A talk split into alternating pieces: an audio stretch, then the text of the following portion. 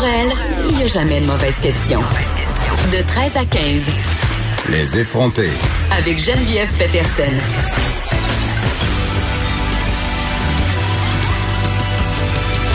Cube Radio. Salut tout le monde, j'espère que vous allez bien. Bienvenue à l'émission. On va être ensemble pour la prochaine heure et demie. Petit changement aujourd'hui, le point de presse qui a lieu à 11h30. Je vous fais rapidement un bilan euh, des principaux sujets discutés.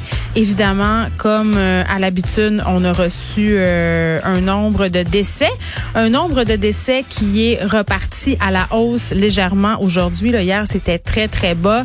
Aujourd'hui, 52 nouveaux nouveaux décès et 239 cas supplémentaires. Ça, on peut voir que pour ce marqueur-là, ça continue toujours à se maintenir en bas de 500. Donc, c'est une bonne nouvelle.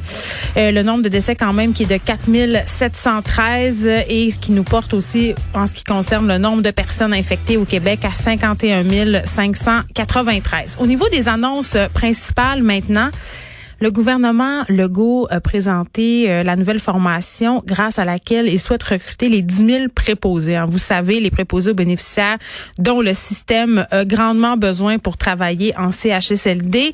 Donc, les Québécois qui souhaitent suivre cette formation de trois mois à compter de la mi-juin seront rémunérés 760 dollars par semaine. Donc, vous avez bien compris, là, c'est, euh, on vous paie pour aller faire cette formation-là et on sait que ça peut être quand même euh, un incitatif majeur euh, quand on connaît euh, le peu euh, l'image quand même pas très glorieuse que la, la profession de préposé aux bénéficiaires, non pas parce que c'est pas un métier intéressant, mais depuis le début de cette crise, je pense qu'on aura compris et qu'on aura vraiment pris en compte que c'est un métier qui s'exerce dans des dans des conditions excessivement difficiles. Donc c'est dur de recruter des personnes et vraiment, je pense que le gouvernement Legault met vraiment la gomme pour réussir euh, à embaucher et à former de nouveaux préposés aux bénéficiaires.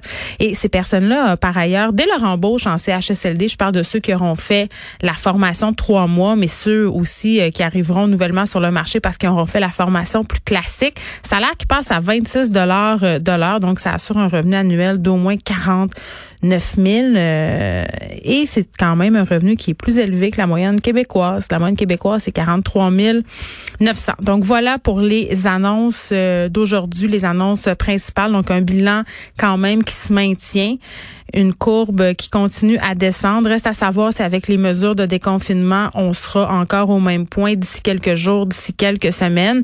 Une chose est certaine, le gouvernement insiste encore et toujours pour qu'on respecte les mesures de distanciation sociale, insiste sur le port du masque, c'est important. J'ai envie de dire euh, que je me promène beaucoup à Montréal ces jours-ci, étant donné la rouverture des commerces, et je vois pas grand monde avec des masques. Très, très honnêtement, le mis à part à l'épicerie, pas grand monde avec les masques. Est-ce que c'est un manque de volonté? Est-ce que c'est parce que c'est difficile d'obtenir euh, des masques? Par exemple, on sait que Post Canada a a des retards monstres en ce moment, qu'il y a différentes compagnies québécoises qui sont vraiment débordées par rapport aux commandes. C'est pas si facile que ça de commander des masques au Québec en ce moment. Donc, j'aurais tendance à penser que c'est pas une mauvaise volonté de la part des Montréalais. Par ailleurs, on me soulignait qu'on a commencé à remettre des masques dans les transports en commun de la ville de Montréal. Donc, c'est une bonne chose. Parlons maintenant. Et là, ayez pas peur, OK? Partez pas. Je vais dire deux gros mots OK, mais, mais je vous le jure, là, ça va bien aller. Ça va bien aller pour vrai. Je vais dire racisme systémique. Ah, je le sais. C'est épouvantable. Euh, ça fait peur. Et là, euh, on se parle de l'histoire évidemment de George Floyd aux États-Unis qui a donné lieu à moult protestations là-bas et ici. On a parlé hier de la manifestation qui avait eu lieu à Montréal. Et dans toute cette discussion autour de la brutalité policière par rapport à certaines communautés, il y a le mot racisme systémique qui revient souvent, le mot privilège blanc aussi.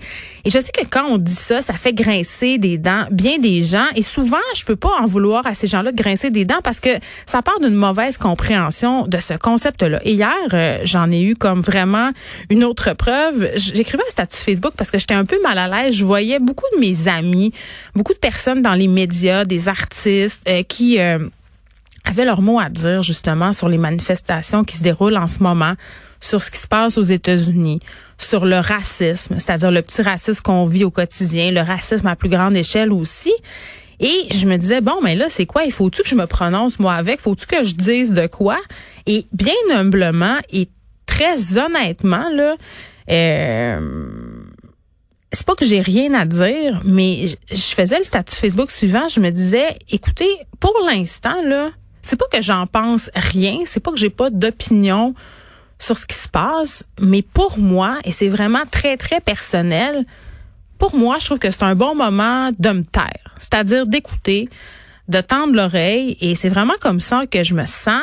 J'ai envie d'écouter ces communautés-là et justement de me demander qu'est-ce qu'on peut faire. Et euh, je disais dans mon statut Facebook que même si j'étais consciente que le racisme systémique au Québec existait, ben euh, j'allais attendre avant de dire quoi que ce soit. Et là, il y a vraiment des gens qui sont venus interagir euh, et sur Twitter et sur Facebook pour me remettre en, cause, si on veut, l'utilisation du racisme systémique, de me dire que c'était exagéré, de, que le racisme n'était pas un système. Et cette discussion-là autour du mot systémique, ça revient souvent. Euh, puis j'avais envie d'avoir cette discussion-là avec vous aujourd'hui sans, vous faire peur.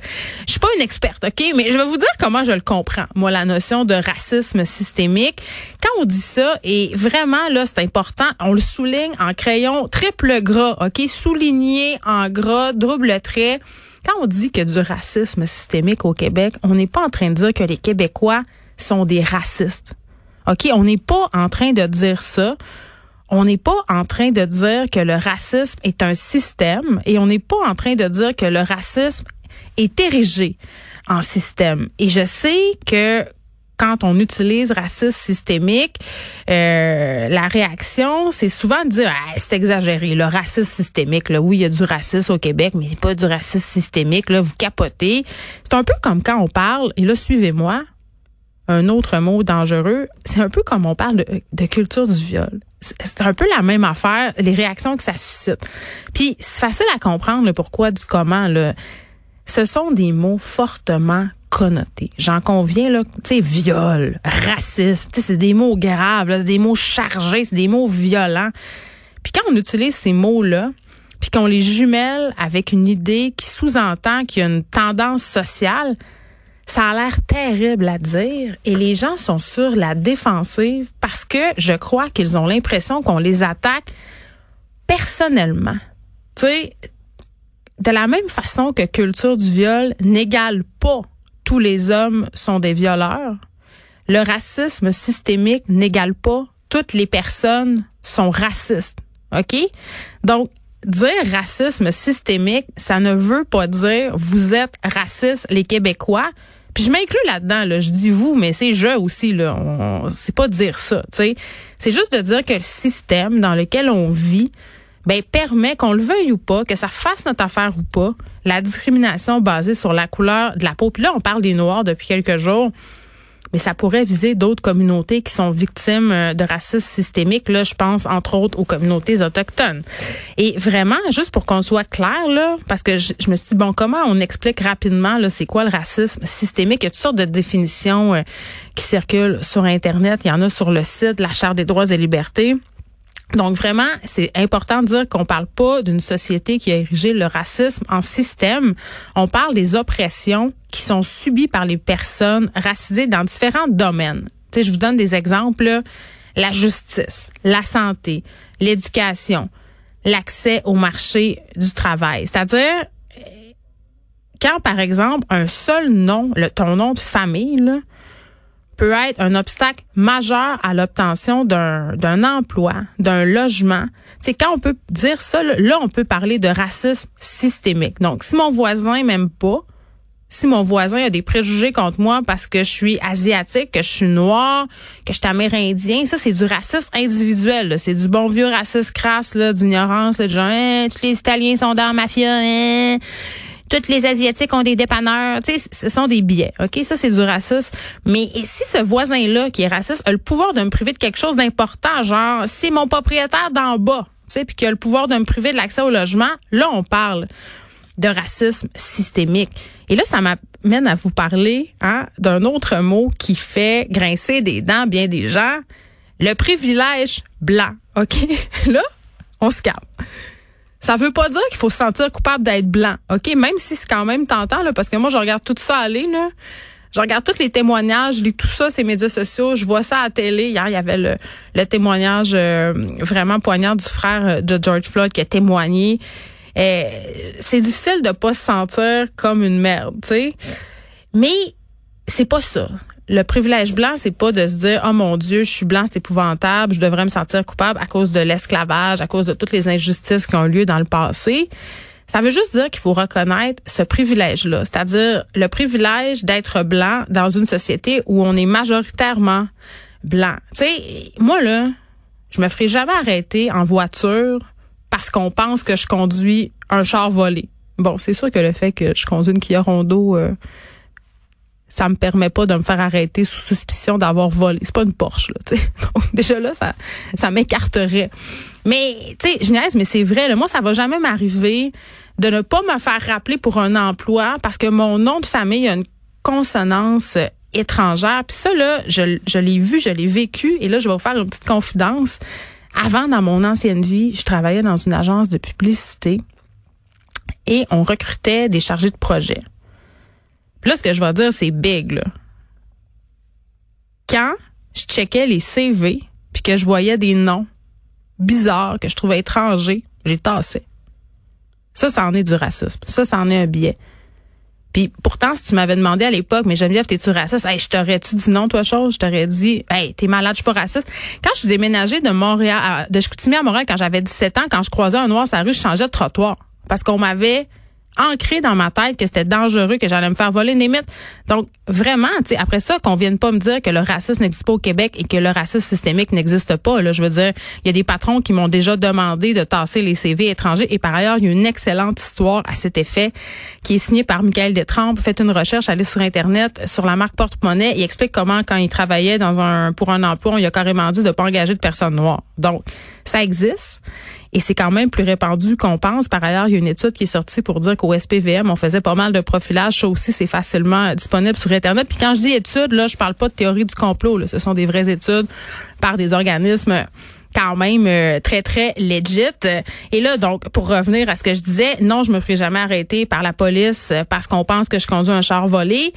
Je me ferai jamais pas rappeler pour une job, je n'aurai jamais pas accès à un logement parce que le proprio a un préjugé puis qui est en train de penser que dès qu'il va me l'avoir l'eau, on va débarquer à 25 dedans, ça va jamais m'arriver, juste jamais. Il peut m'arriver d'autres injustices. Ben je suis une femme. Ça c'est un autre débat mais je serai jamais victime de racisme systémique.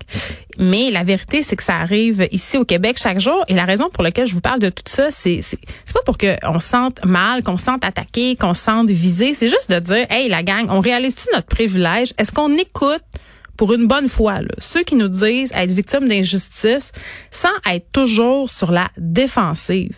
Tu sais, juste reconnaître ce privilège-là, -là, c'est assez facile.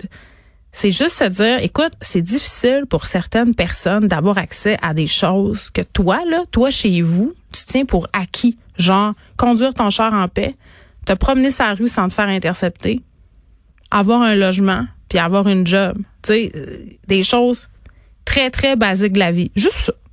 Juste ça. C'est peut-être le temps qu'on écoute un peu. Maintenant que j'ai dit ça, il y a toutes sortes d'initiatives en ce moment qui sont en train de voir le jour, ces médias sociaux en soutien justement à la mort euh, de George Floyd et à toutes euh, les émeutes, euh, et les manifestations qui ont eu lieu ici et ailleurs. Euh, Puis, tu sais, vraiment, cette discussion-là sur le racisme systémique, là, elle a lieu cet après-midi à l'émission, mais elle a lieu partout dans le monde et ça depuis une bonne secousse. Sauf que là, peut-être qu'on a atteint un, point de non-retour et c'est quand même une bonne chose. Et donc, comme d'habitude, quand il y a des mouvements sociaux, les médias, les médias comme Instagram, Facebook et tout embarquent et, et ça donne lieu à des, des initiatives qui partent de bonnes intentions, mais qui peuvent parfois, en tout cas selon moi, être un peu douteuses, voire même un peu euh, ridicules, genre euh, qui sont pour moi l'équivalent du militantisme de salon, là, tu sais, genre les personnes qui ont un gros VUS, mais qui font un don une fois par année pour sauver la forêt amazonienne, pour se sentir mieux, ce genre d'affaires-là. Et euh, il y a une initiative, entre autres, qui a euh, attiré mon attention, mais qui vraiment qui part d'une bonne base. Là. Ce sont d'ailleurs euh, des personnes afro-américaines qui ont lancé ça en réaction justement à la mort de George Floyd. Donc, ça s'appelle Blackout Tuesday. Et je ne sais pas si vous avez parcouru votre fil Instagram ce matin, mais il y a plein de petits carrés noirs. Donc, vraiment, cette idée de blackout généralisé en soutien à tout ce qui s'est passé, tout ce qui continue de se passer aux États-Unis. En soi, c'est vraiment super. Je le redis là, c'est un mouvement de solidarité c'est bien de montrer son appui. C'est le, point de départ, selon moi, une discussion sociale réussie. Mais euh, tout le mouvement de récupération qui a vu le jour à côté, c'est peut-être ça que je questionne un peu. Là, des compagnies, des vedettes blanches, des vedettes ultra riches, ultra privilégiées, qui embarquent là-dedans. Ok, tu mets un carré noir sur Instagram, mais après, tu sais, qu'est-ce que tu vas faire d'autre? Tu vas-tu faire autre chose. Puis la récupération par les marques aussi, est-ce que ça nous surprend vraiment pas? Les marques sont les championnes de la reprise des mouvements sociaux. Il y a Sony qui retardait la sortie d'un produit ou de certains produits par soutien. Je veux dire, on va se le dire, là, les vraies affaires. En ce moment, sortir une nouvelle chose, euh, c'est pas super winner. Il y a l'éclipse, mais ça va, tu vas passer à côté, là personne va s'intéresser à ton produit. Donc, c'est facile de dire, ah, on, on sort pas nos affaires en soutien à ce qui se passe en ce moment aux États-Unis. Mais la vraie raison, c'est que ça serait pas super profitable à aucune marque de sortir quoi que ce soit en ce moment. Donc, voilà, on réfléchit à tout ça. On essaie de, de, rester humble hein, et d'arrêter de, se sentir attaqué parce que moi, c'est ça que je vois. C'est ça que je vois qui revient.